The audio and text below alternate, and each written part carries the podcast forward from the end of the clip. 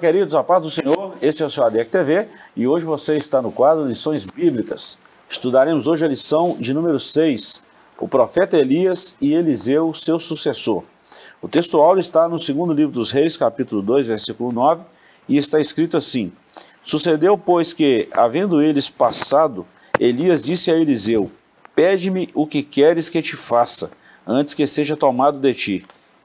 E disse Eliseu, peço-te que haja porção dobrada de teu espírito sobre mim. Verdade prática. A história de Elias e Eliseu nos inspira a andarmos com pessoas que desfrutam de intimidade com Deus e que, por isso, vale a pena serem seguidas e imitadas. A leitura bíblica em classe está no segundo livro dos Reis, capítulo 2, versículos de 1 a 15. Uma leitura muito extensa, mas uma história muito gostosa. E a nossa lição tem um objetivo geral, que é descrever o fim da trajetória de Elias e o começo do ministério de Eliseu. E ainda três objetivos específicos em cada tópico.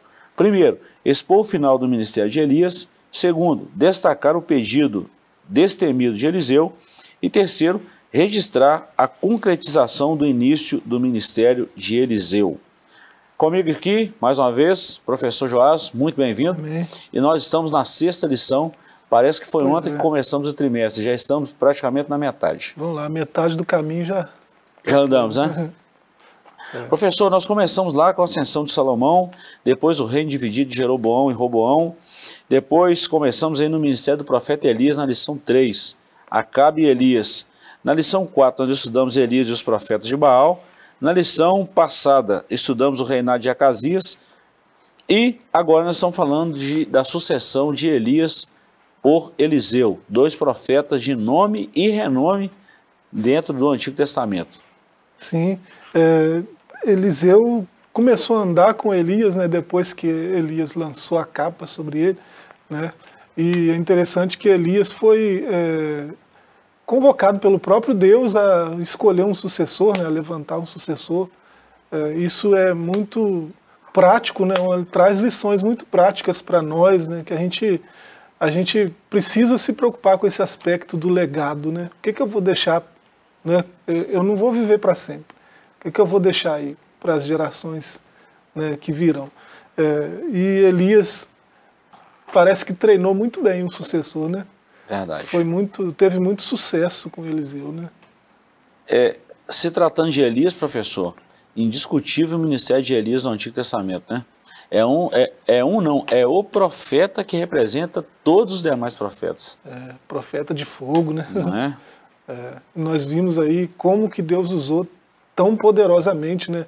Nós passamos aí por pelo menos três lições, né, vendo como que Deus agiu pela vida de Elias, né, e como, como Elias foi fiel ao que Deus é, chamou ele para fazer. Né? É, parece que quanto mais fiel um homem é ao chamado de Deus, né, mais eficaz é esse chamado, mais forte, né, mais poderoso é esse chamado. Né? Muito bom.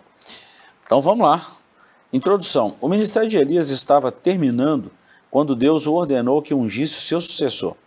O escolhido foi Eliseu, e essa história está em 1 Reis 19, a partir do versículo 16. Eliseu era próximo e leal a Elias. Antes de ser levado aos céus pelo Senhor, Elias perguntou a Eliseu sobre o que ele gostaria de receber da sua parte. E Eliseu, mais do que depressa, pediu porção dobrada do espírito de Elias sobre ele. E assim foi.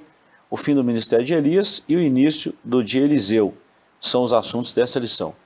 Nós vamos ver aí exatamente o legado que Elias deixou e também os sinais que aconteceram no ministério de Eliseu, que literalmente foram o dobro do de Elias, porção dobrada mesmo. É interessante, né, o, a identificação né, de Eliseu com, com Elias. É, é, até até os, os cidadãos ali né, que conviviam com ele olharam e falaram, é, o espírito de, Eli, de Elias repousa sobre ele. Né? Uhum. É, era notável a identificação do mentoriado com o mentor, né? do sucessor com o líder. Né? É, e é, isso é interessante para a gente pensar. Né? É, hoje, hoje nós vivemos um tempo que é, há carência muito grande, tanto de, de, de referenciais, né? quanto de influências positivas mesmo. Verdade. Né?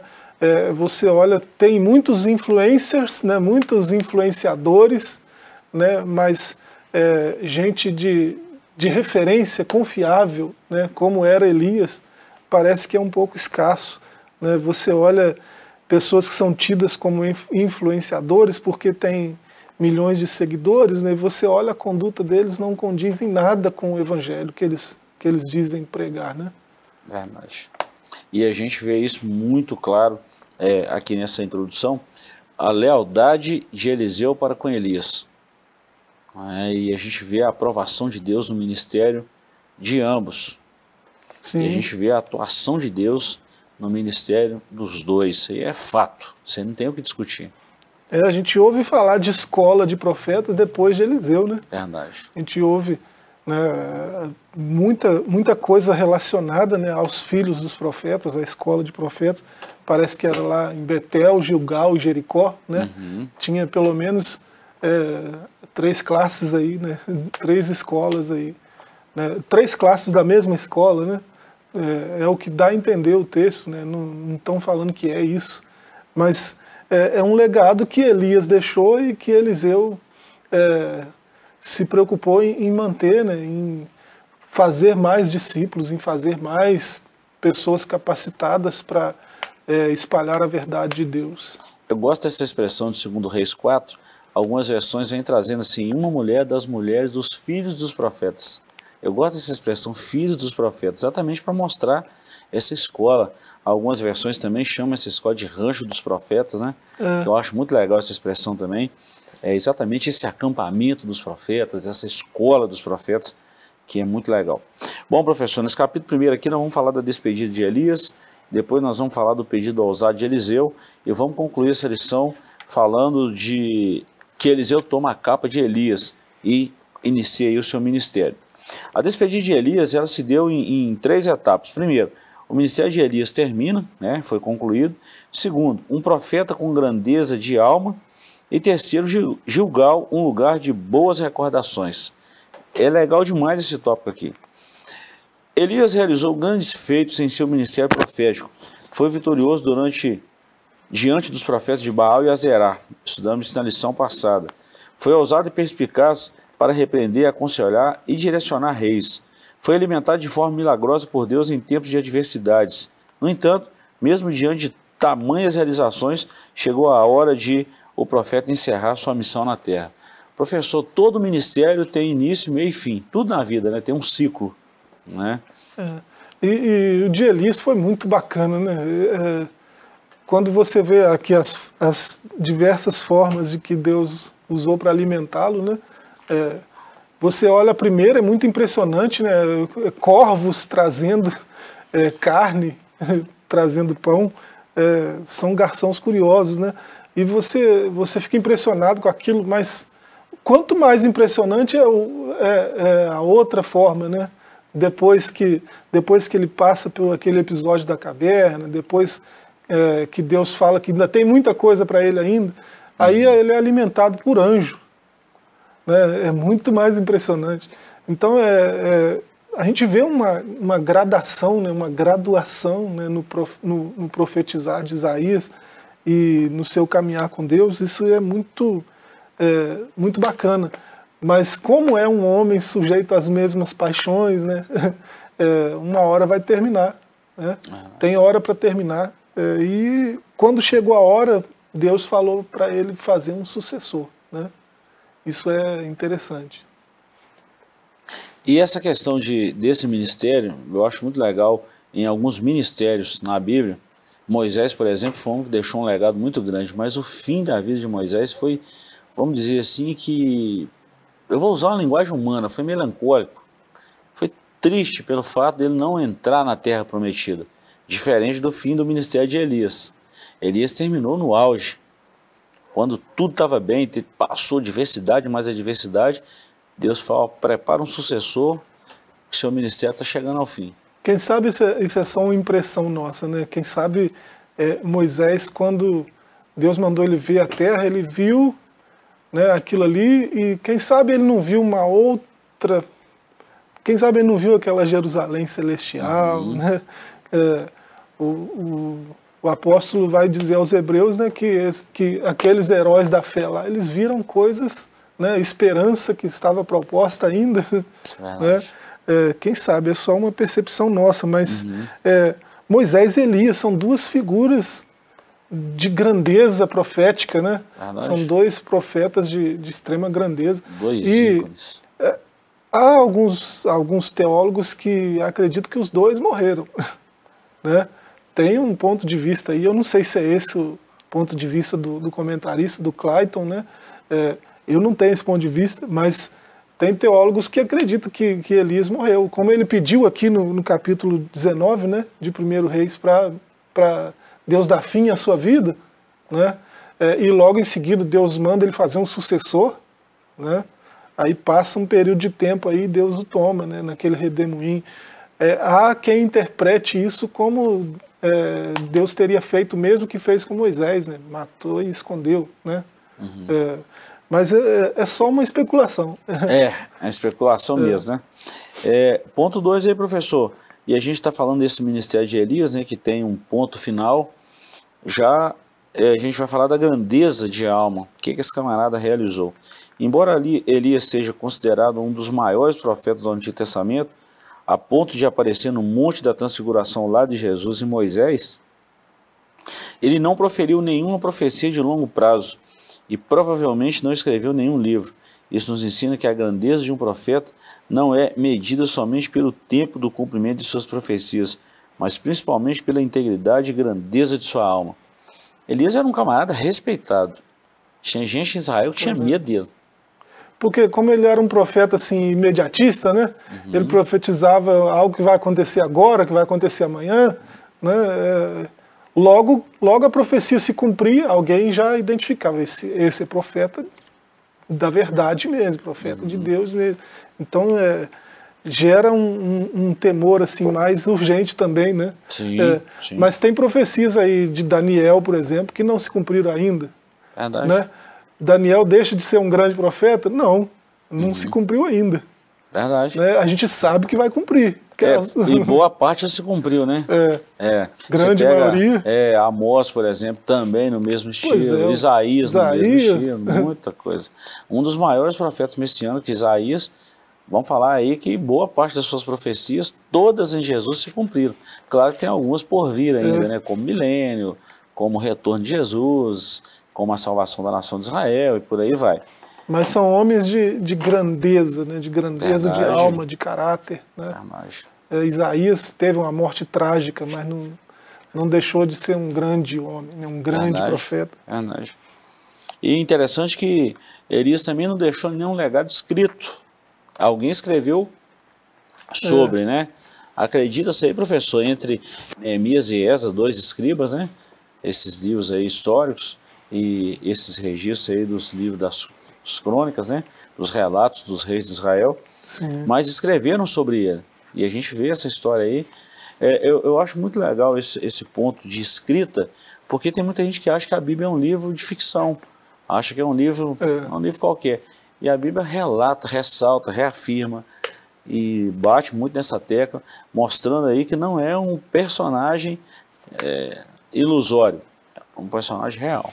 É ao, ao, que tudo indica, ele mesmo não escreveu nada, né? mas uhum. Deus levantou alguém para é, narrar os fatos, né? as palavras que ele falou, as profecias, uhum. né? e foi, grande, grande parte foi registrado né? Muito bom. posteriormente. Muito bom.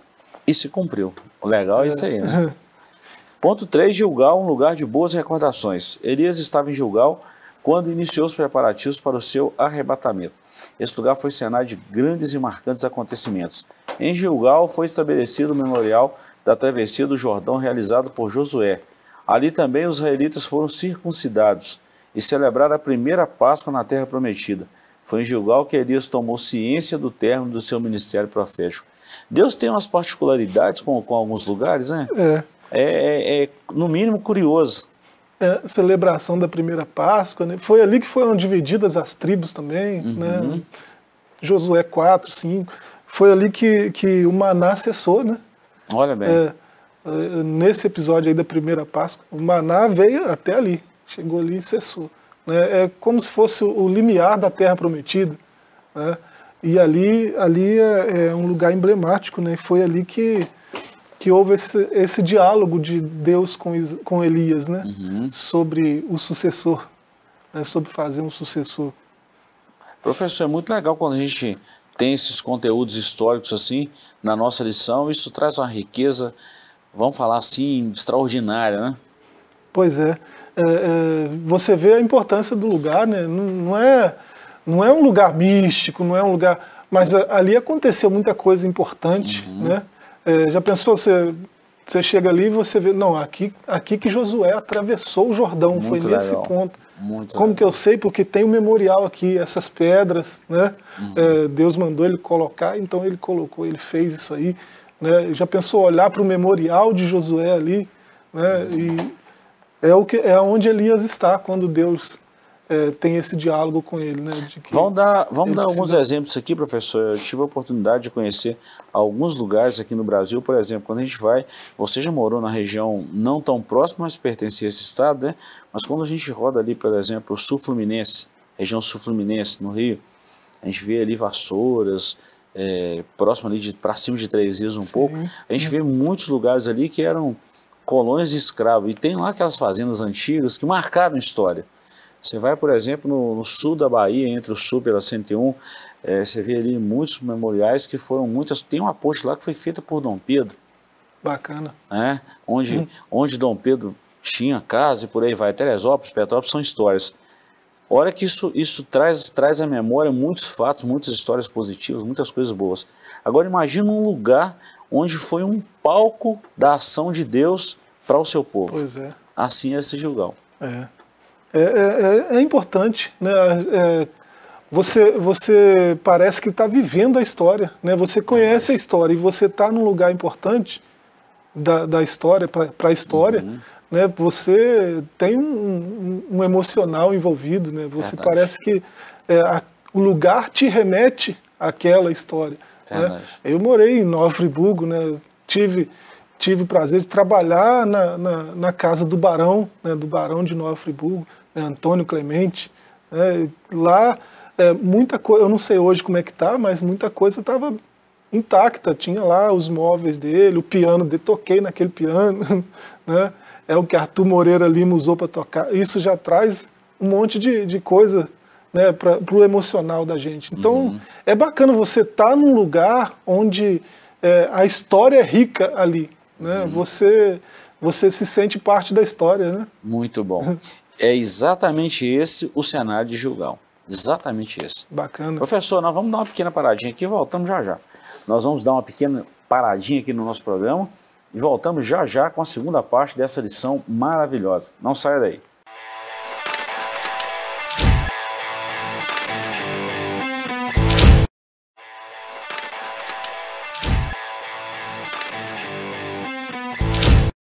Queridos, estamos de volta. Nós estamos estudando hoje a lição de número 6 e nós estamos falando de Elias e Eliseu, seu sucessor.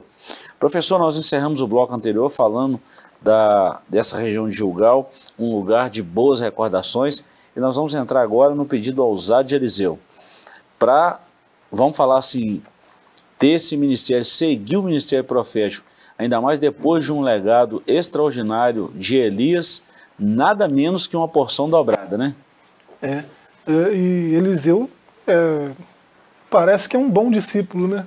Uhum. Porque parece que ele tem sede de conhecimento, né? Parece que ele tem sede de, de, de assimilação, né? Porque um discípulo ele assimila, né? Ele, ele interage para aprender mesmo a ser como aquele uhum. mentor.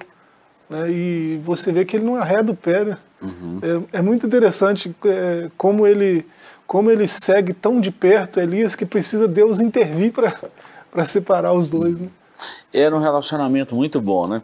A gente vê isso hoje, professor, nós vamos falar aqui em três tópicos também. Primeiro, a fidelidade de Eliseu, porção dobrada e Elias, a inspiração de Eliseu.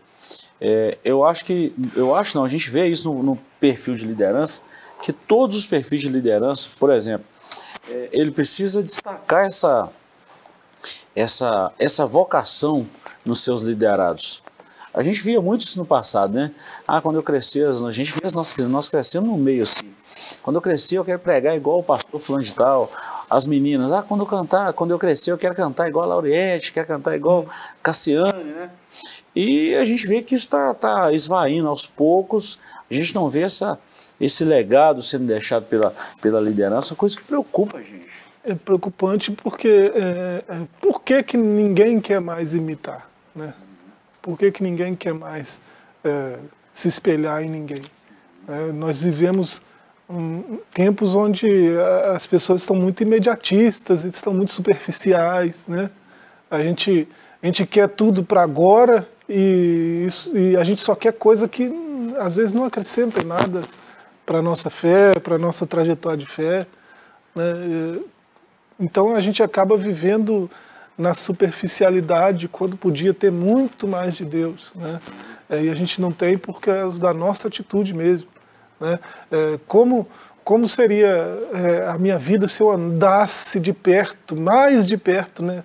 ao ponto de andar tão de perto igual Elias Eliseu aí. Né? É, eu aprenderia muito mais, eu seria muito mais edificado, minha fé seria muito mais forte tivesse essa atitude. Então falta referencial, mas também falta é, essa atitude de querer aprender, né? É, eu gostei de uma palavra que você falou aí, né? Dentre muitas, mas essa aí me chamou muita atenção, essa questão de, vamos falar assim, desse tempo. Hoje nós estamos vendo uma sociedade muito imediatista. Aquela coisa assim, ah, eu quero para quando? Para ontem. Professor, assim, mais ou menos quanto tempo Elias, Eliseu conviveu com, com Elias, os dois juntos ali? Me parece que foram é, alguns. Né, é, eu vi essa referência em algum lugar, coisa de 8 ou 13 anos, parece. É um tempinho bom para conhecer, né? 8 a 13 anos. Uhum. É, então é, é, um, eles conviveram um bom tempo, né? Uhum. Deu para aprender alguma coisa, né? É, oito anos é um tempinho bom, né? Dez anos, então nem se fala se for nessa média aí. É porque muita gente pensa que assim, o ministério de Eliseu surgiu no nada, caiu de paraquedas. E não foi isso, né? Ele teve um tempo com Elias, foi instruído, foi o sucessor, não foi à toa. Deus preparou o caminho. Ensinar dá um certo trabalho, né? Uhum. Mas aprender mais ainda. Né? é, se eu quero aprender, se eu tenho sede por aprendizado, é, eu preciso ter uma postura humilde, né? De saber que eu não sei tudo que preciso saber ainda. É nóis. Né? E uma postura de, de reconhecer que alguém sabe mais do que eu e eu preciso chegar perto e andar perto dessa pessoa, né? Para ver se eu aprendo alguma coisa. Uhum. É, então isso exige um esforço de quem, de, do discípulo também. Né? Somos todos discípulos de Cristo? Claro, lógico. Né? Mas é, Jesus não descartou essa, essa, essa postura de é, mentoria, né? de mentor-aprendiz, uhum. né? de discipulando discipulador. Né? Jesus não excluiu isso, e de fazer discípulos de todas as nações, uhum. ensinando né, a guardar tudo que eu vos tenho dito. Então, é, isso envolve ensino-aprendizagem, mentoria. Né? Foi o que Paulo fez com Timóteo, né? Pois é, ué. E com certeza, Timóteo também foi tutelado pela avó, pela mãe. Né? E o que me chama a atenção, professor, que mesmo depois de tanto tempo, você vê lá Paulo no final da sua vida, Timóteo, quando você vier, passa, entrou e pega lá a minha capa, porque aqui está muito frio, pega também os hum. meus pergaminhos, meus livros, os pergaminhos. É. Tanto tempo ainda estudando, né? O homem ensina até hoje, talvez seja muito por isso, né? Porque não, não parava de aprender. Verdade. Impressionante, é. Paulo, né? É. Bom, nós estamos falando de Eliseu e Elias e a gente já está lá em Paulo. Parece que é algo assim que a gente está fugindo da lição, mas nós estamos falando desse pedido ousado, né? Elias, é, com certeza, um homem de Deus, e Eliseu viu isso nele, e Eliseu também sentiu o peso dessa responsabilidade até mesmo porque ele era fiel a, a Elias, né? E ele falou assim: puxa vida, no mínimo eu tenho que ser igual ou melhor que, hum. que o meu mentor. Eu não posso ser menor que ele de jeito nenhum, porque as pessoas vão acreditar como nesse Deus tão poderoso. Por isso que ele faz esse pedido aí ousado, que é o nosso ponto 2, que nós vamos ler daqui a pouquinho da porção dobrada. Mas antes aí, falando da fidelidade, é, Eliseu serviu Elias o tempo em que eles estiveram juntos. Eu acho isso assim de extrema importância, esse fato de Eliseu servir Elias, um profeta servindo o outro. Muito, muito legal. É, Elias algumas vezes, né, quando, quando Deus falou que chegou a hora né, que, de tomá-lo, ele disse para Eliseu algumas vezes para Eliseu deixar ele, né, seguir a trajetória sozinho, né, porque chegou a hora. E a resposta dele, né, não te deixarei. Né? É, a resposta dele parece uma resposta de, de alguém que está desobediente ao mentor, né? parece uma resposta de alguém que está é, se rebelando de alguma forma. Né? Mas eu não sei, é, eu não sei se aquilo era um teste de Elias, eu não sei se Elias queria realmente que Eliseu se afastasse. É, não, não, não tem como saber. Mas me parece até um teste, né? Me parece até um teste, porque é, esse, esse meu mentoriado, ele é leal a mim, né? Ele é leal ao chamado dele, uhum. ou ele é só subserviente, né? Uhum. Ele tá, ele me obedece, né? Ele, ele faz o que eu falo, às vezes, é por quê? Por lealdade ou por subserviência? É porque, né, trazendo para os nossos dias, é porque ele tem um chamado, ou é porque ele tem um salário? Ou é porque ele tem um objetivo né, que ele mesmo traçou? Uhum. Né, e para chegar lá implica, né, envolve obedecer ao que eu falo. Né? É, por quê? Né? Talvez Elias tenha feito essa pergunta. Né? ele ele está andando junto comigo, tão junto assim. É por lealdade ou é por subserviência? É, qual é o motivo? Né? É, e Eliseu graças a Deus, Eliseu entendeu né, que é, aprende quem anda junto. Verdade. Né? É, Para crescer, eu tenho que andar junto com gente grande. Né? Para ser Muito grande bom. também. Né? Então, é, ele, ele entendeu isso e decidiu ser leal ao invés de subserviente. Verdade, que vai muito além, né? É, vai não, falei além. que andar com você, vou andar com você. Verdade. Quando Deus tomar, aí Deus tomou. É, aí já é outra coisa. é. Bom, nessa subserviência dele, professor, e nessa lealdade, né, vem aí esse, esse pedido ousado dele, que é a porção dobrada. Quando Elias percebeu que Eliseu realmente não deixaria em razão da sua lealdade e companheirismo, lhe deu o direito de pedir qualquer coisa que desejasse. Ousado também Elias, né? Hum. Pede qualquer coisa. Eliseu, mais que depressa, peço-te que haja porção dobrada de teu espírito sobre mim. O que realmente Eliseu estava pedindo em Israel, duas partes de uma herança eram para o filho primogênito. Assim, Eliseu estava pedindo para ser herdeiro de Elias, ou seja, para ficar no lugar dele como profeta. Ele também pediu para ter o espírito a atitude de Elias, porque queria a mesma coragem e zelo pela verdadeira adoração. Foi uma, vamos falar assim, uma ousadia da parte de Elias em pede o que você quiser. E mais ainda de Eliseu, eu quero porção dobrada do teu espírito. Porque ele é. sentiu o peso da responsabilidade, né? É, então isso é pra, muito real. Para a nossa, nossa cultura pode parecer um pedido estranho, né? Uhum. É, o que, que Eliseu está pedindo? Porção dobrada? O que, que é isso? Ele está pedindo o dobro do Espírito, o dobro da unção de Elias. Né? É, aí a gente vai para o contexto cultural, né?